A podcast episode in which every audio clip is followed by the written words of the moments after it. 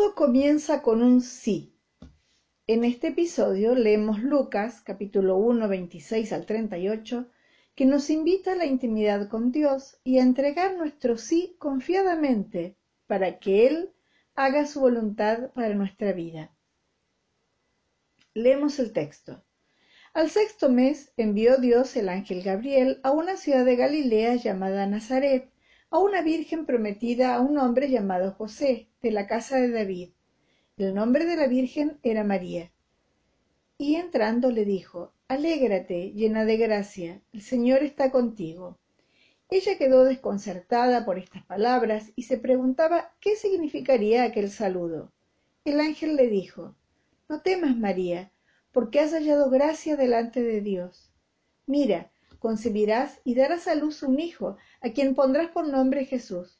Él será grande, se le llamará Hijo del Altísimo, y el Señor Dios le dará el trono de David su padre. Reinará sobre la casa de Jacob por los siglos, y su reino no tendrá fin. María respondió al ángel, ¿Cómo será esto, puesto que no conozco varón? El ángel le respondió, El Espíritu Santo vendrá sobre ti, y el poder del Altísimo te cubrirá con su sombra por eso el que ha de nacer será santo y se le llamará Hijo de Dios. Mira también a tu pariente Isabel, que ha concebido un hijo en su vejez y ya va en el sexto mes de la que se decía que era estéril, porque no hay nada imposible para Dios.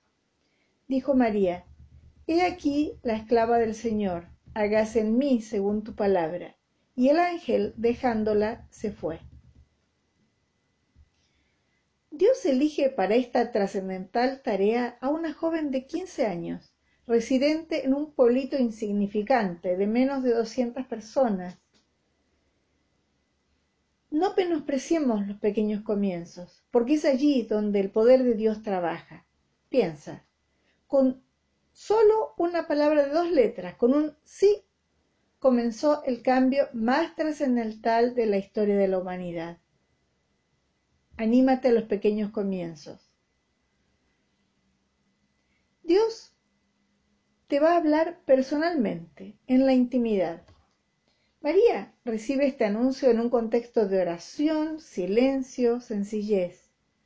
El hecho que marcará y cambiará para siempre la historia no viene anunciado con redoble de tambores ni efectos especiales. Ocurre en un momento de intimidad, de silencio con Dios. Ante el anuncio, María responde al ángel con sencillez.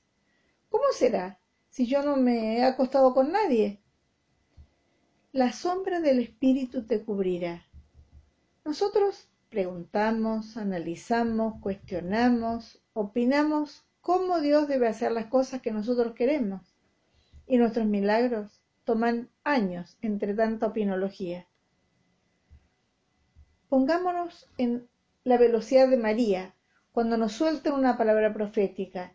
La sombra del Espíritu te cubre si activas la palabra de Dios en tu vida, si dejamos que Dios nos llene con su gracia.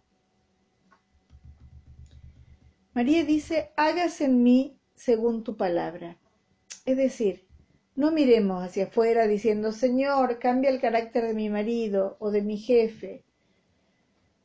La cosa es hacia adentro que se haga en mí. Es permitir que la palabra de Dios obre, obre en mi vida.